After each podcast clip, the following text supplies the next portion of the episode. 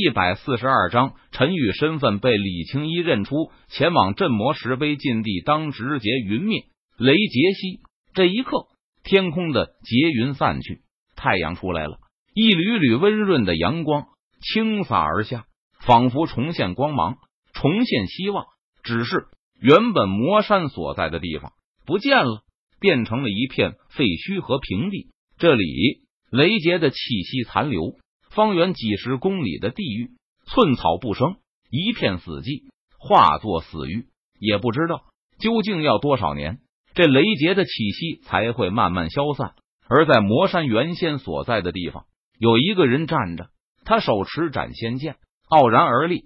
尽管他浑身焦黑，但是身上的气息凌厉至极，仿佛要洞穿苍穹。许久之后，陈宇这才收敛了身上的气息。渡劫期第一灾雷灾总算是渡过去了，非常的惊险。如果不是有小九的帮助，陈宇觉得自己恐怕都难以度过这第一灾了。陈宇身体一震，身上焦黑的皮肤脱落，露出了里面完好无损的皮肤。微风拂过，陈宇觉得身上一凉，他才发现自己已经和天地相拥了。于是，陈宇赶紧从乾坤界中。取出一件白色长袍穿上。陈宇为什么喜欢穿白袍呢？因为陈宇觉得白袍更符合他的气质，低调、出尘、飘渺，用来装作绝世高人，再好不过了。渡劫结束，也就没有继续留下来的必要了。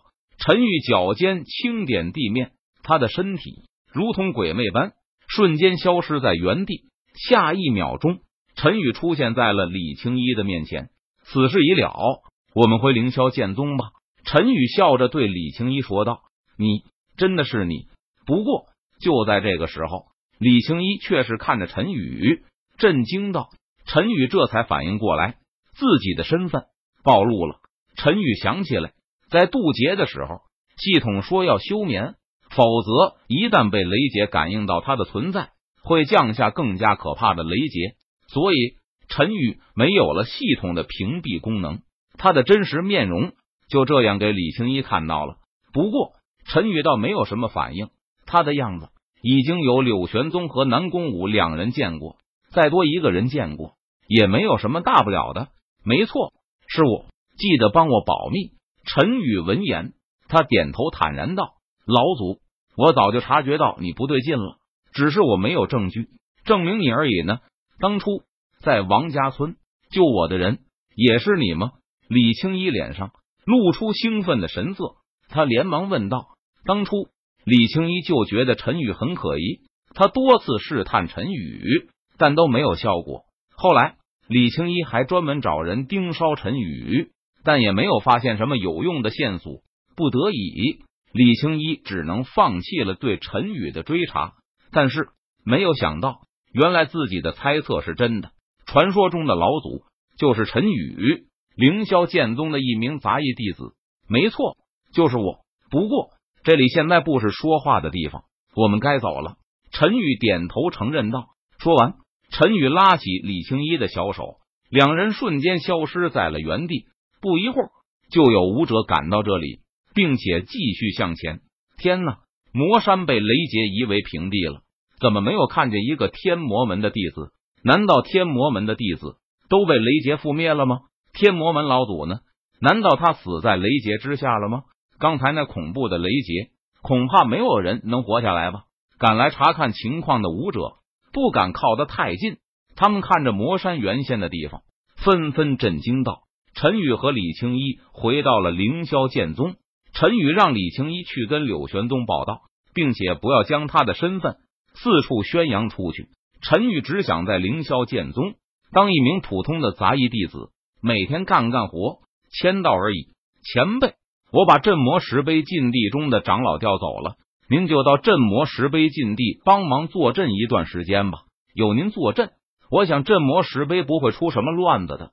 表面上，我会让杂役院执事将你调往镇魔石碑去扫地。这一天，柳玄东找到陈宇，和陈宇商量道。让我去坐镇镇魔石碑禁地，好吧，反正我是一块砖，哪里需要就往哪里搬。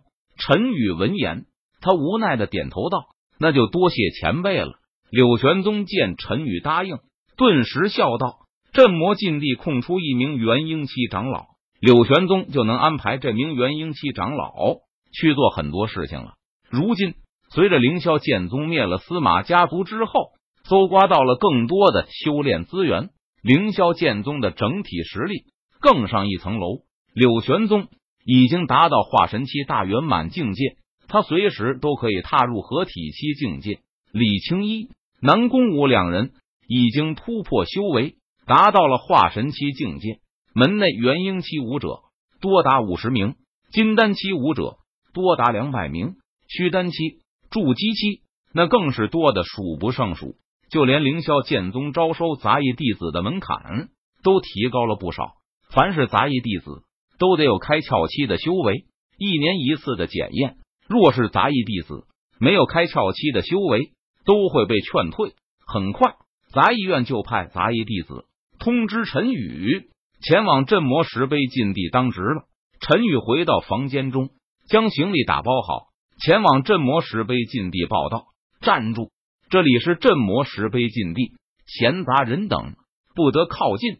在镇魔石碑禁地外，陈宇被入口处的守卫拦下。师兄，你好，这是我的身份令牌，我奉杂役院之命。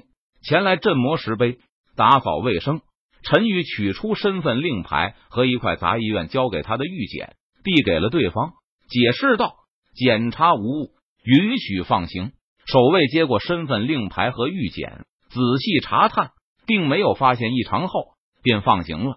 陈宇背着行李，提着毛巾和扫把，进入镇魔石碑禁地中。进入镇魔石碑禁地，陈宇便感觉到了这里和外界的不同。因为在镇魔石碑禁地中，天地灵气好像是被瞬间抽干，陈宇感受不到天地灵气的活跃。也就是说，在镇魔石碑禁地中不存在天地灵气。好在陈宇如今的修为达到了渡劫期，并不需要吸收天地灵气。陈宇只需要静等，等那渡劫期的第二灾风灾的到来。第三更求推荐票打赏，加入书架。